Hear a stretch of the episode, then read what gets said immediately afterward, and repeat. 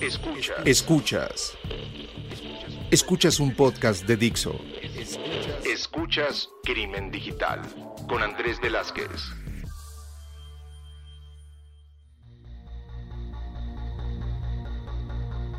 ¿Qué tal amigos? Bienvenidos a esto que es Crimen Digital, su podcast de ciberseguridad, delitos informáticos, todo lo relacionado con el cibercrimen. Mi nombre es Andrés Velázquez, me encuentran en Twitter como arroba cibercrimen, en Facebook como Andrés Velázquez Cibercrimen y saben que pueden llegar a seguir estas redes sociales de este podcast que son arroba crimen digital en Twitter y crimen digital en Facebook. Recuerden que también tenemos nuestra página crimendigital.com donde pueden llegar a mandarnos comunicación, qué es lo que les ha gustado, qué no les ha gustado. Ya hemos tenido ahí algunas pláticas con algunos de ustedes de que no les gustan algunos de los podcasts en inglés y bueno, ya, ya después les platicaré por qué estamos haciéndolos así. Además, además de que, digo, desde mi punto eh, de vista, el hacer una traducción o un voiceover se pierde mucho de, lo que realmente el invitado está comentando. Y, bueno, son otros temas que, también involucran la producción y demás. Así es que el día de hoy vamos a platicar de un tema muy interesante, muy ad hoc a esta época de la pandemia. Estamos en junio del 2020, estamos en plena pandemia, no hemos salido muchos de nosotros, otros sí han estado empezando a salir, no sabemos realmente hasta cuándo vamos a estar en esta situación, pero hoy me va a acompañar eh, una persona que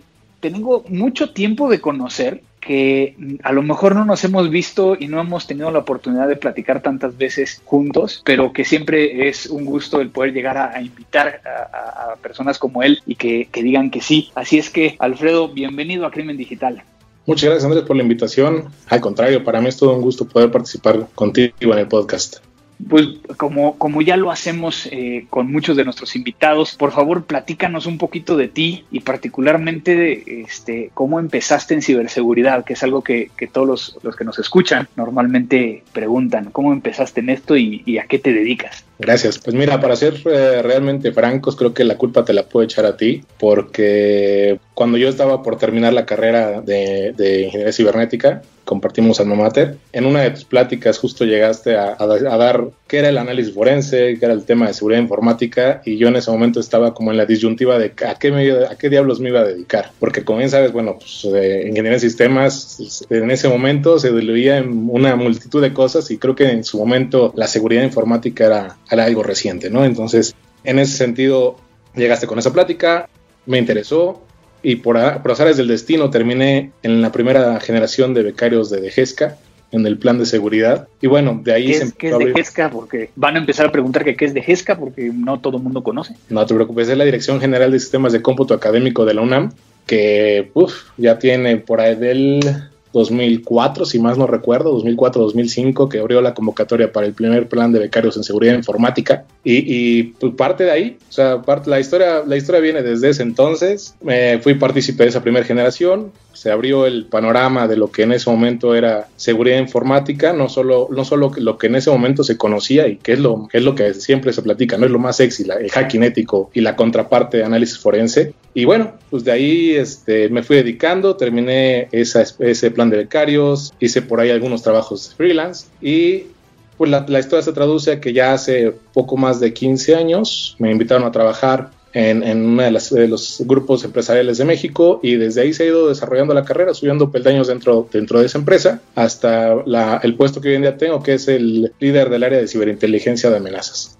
Me parece perfecto. Pues Alfredo Abarca está el día de hoy con nosotros para platicar eh, de un tema que te voy a ser muy sincero, a mí me sorprendió mucho. Obviamente somos conexión en LinkedIn y empecé a ver que de repente cuando empieza la pandemia eras de los primeros que empezaba con, oigan, aquí hay un curso gratis, oigan, eh, acabo de sacar este, este diploma o certificación o, curso que también es gratis. E inclusive llegaste a un punto donde compartiste tu lista personal, ¿no? De, de, esas páginas donde había cursos. Y yo creo que este tema de, de capacitación y particularmente en, en momentos como este que vivimos de la pandemia, pues es muy importante. ¿Cómo empezaste con eso?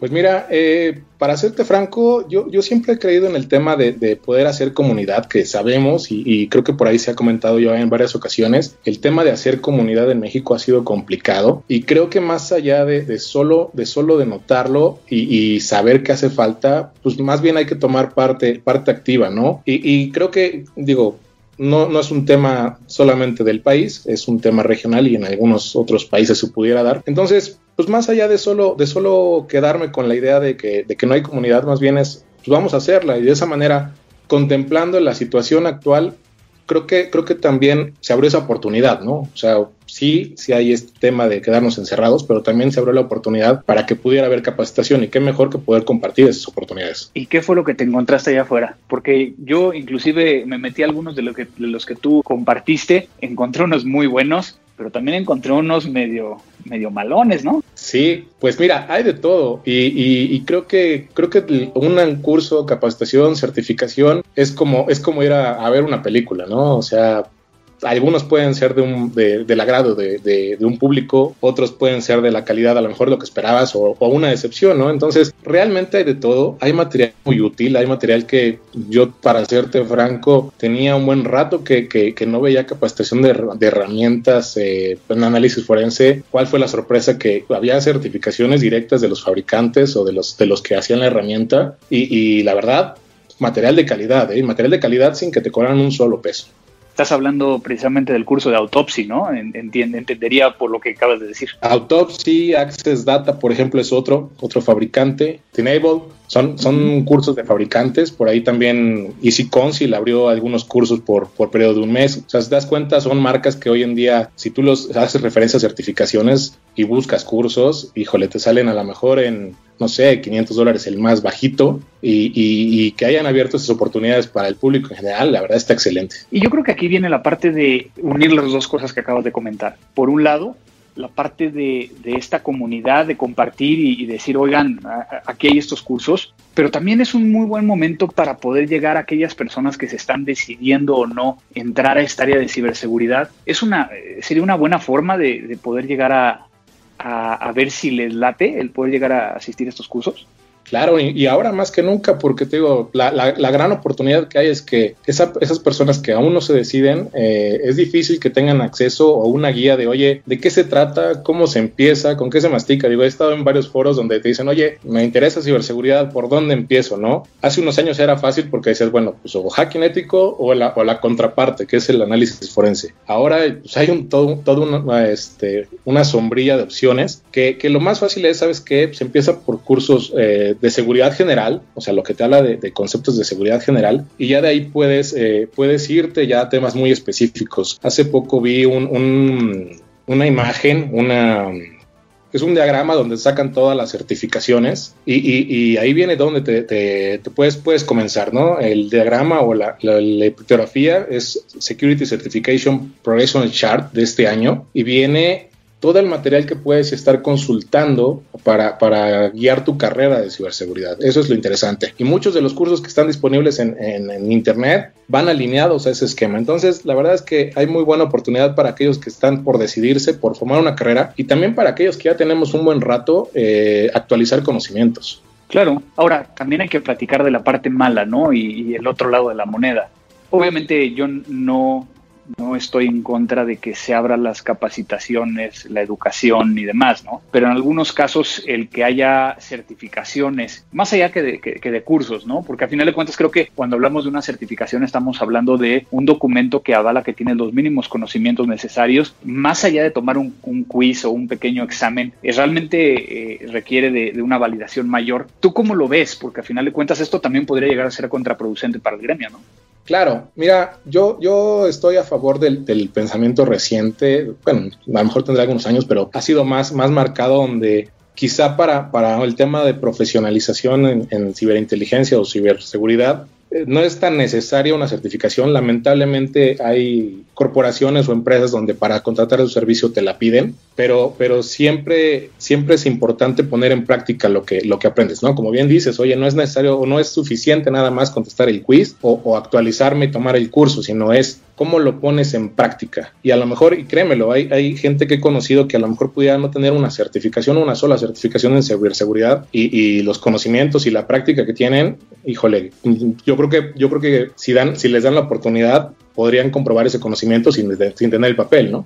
Claro, y es algo que siempre ha estado ahí, ¿no? Eh, el, tema de, si el tener el papel te da un, diferencial o no. Inclusive ha habido muy interesantes discusiones alrededor de el mantener las certificaciones ya no con un examen, sino con los famosos CPS o los créditos eh, profesionales, que, que a final de cuentas, mientras tú entres a, dos, tres webinars cada semestre, pues te lo dan como por bueno de que estás teniendo una actualización. Entonces, e, es un tema bien, bien conflictivo y que, y que será, será siendo así, ¿no?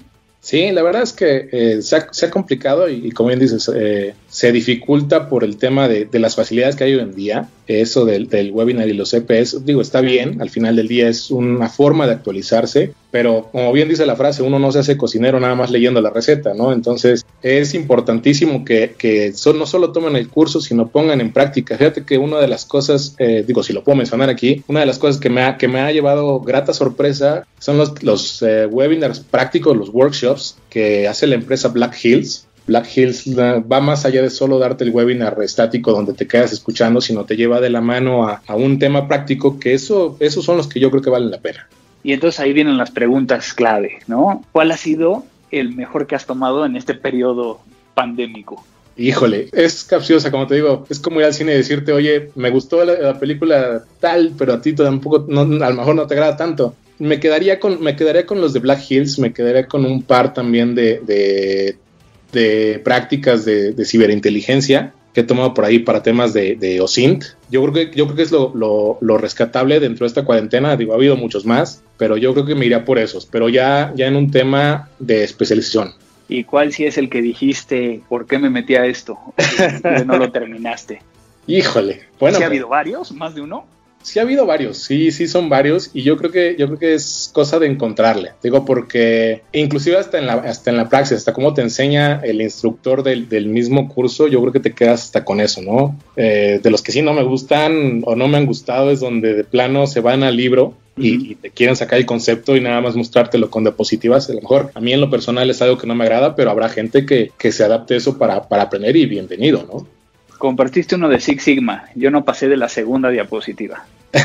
que me hizo demasiado, o sea, era realmente eso, o sea, te, ponían en la diapositiva el libro y, hasta ahí se quedaba, ¿no? Y luego las preguntas no tenían nada que ver con lo que estaban las diapositivas, entonces es donde, donde dices, bueno, ¿por qué no? Pero bueno, a, final de cuentas esto, como tú bien dices, para muchos será como, como la última película de Star Wars, para otros este, será este, como Ready Player One, entonces no sabemos realmente cómo, cómo vaya a ser. Para ir terminando un poquito este tema, obviamente una de las cosas que yo creo que todo el mundo se está preguntando es, ¿cómo encuentras estos sitios? ¿Cuál es la mejor forma para poder llegar a, buscar y ver que efectivamente tengan todavía los cursos en línea este, disponibles y, y, en muchos de los casos gratuitos o con grandes descuentos? Claro, pues mira, la verdad es que este año justo derivado de esto, más bien fue necesidad. Eh, me podría aterrizarlo en, he tenido buenos, buenos grupos en, Telegram que te, que te, dan esta guía. Hay, hay otros, follow, otros personajes a los que sigo en, LinkedIn, donde te empiezan a anunciar algunos buenos cursos. De hecho, la última que, que me encontré por ahí es Differ Woman, que a pesar de que va dirigido al, al, al, universo de las chicas en ciberseguridad, no dejan por ahí excluido al, resto. Entonces, hay buenos, hay buenas cuentas que te, que te dan esta información, donde puedes ir consiguiendo grupos gratuitos. También otra forma de seguirlos es este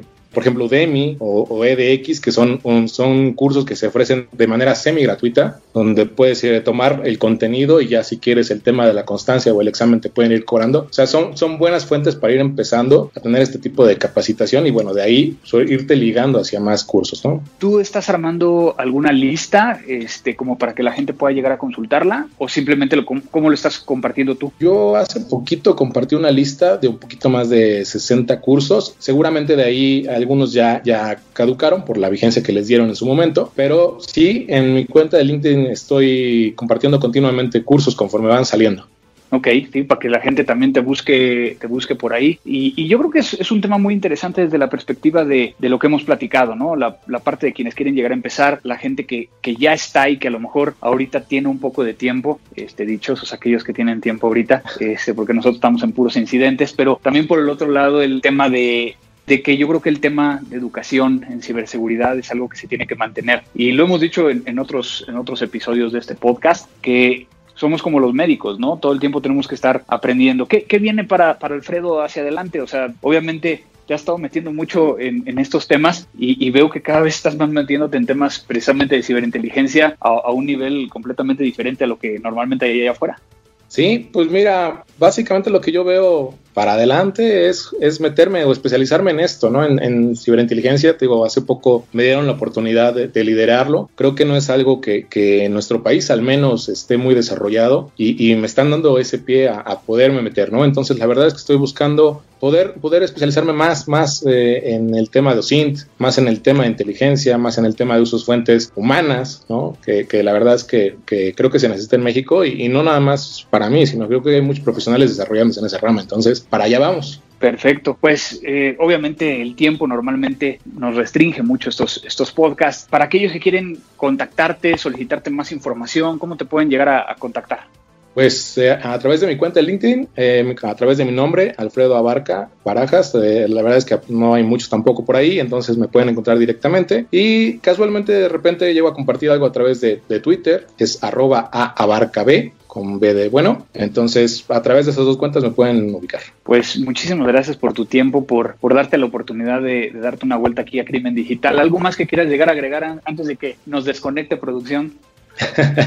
no, pues yo creo que nada más para cerrar el mensaje importante y, lo, y creo que nada más anotar lo que acabas de decir es ciberinteligencia o ciberseguridad no trata más de, actualizarse. Nadie, pues, yo creo, yo creo que en lo personal no creo en el término de, de un experto entonces siempre hay que desarrollarse y como bien lo dices, es como la medicina, ¿no? nadie está preparado para lo que viene.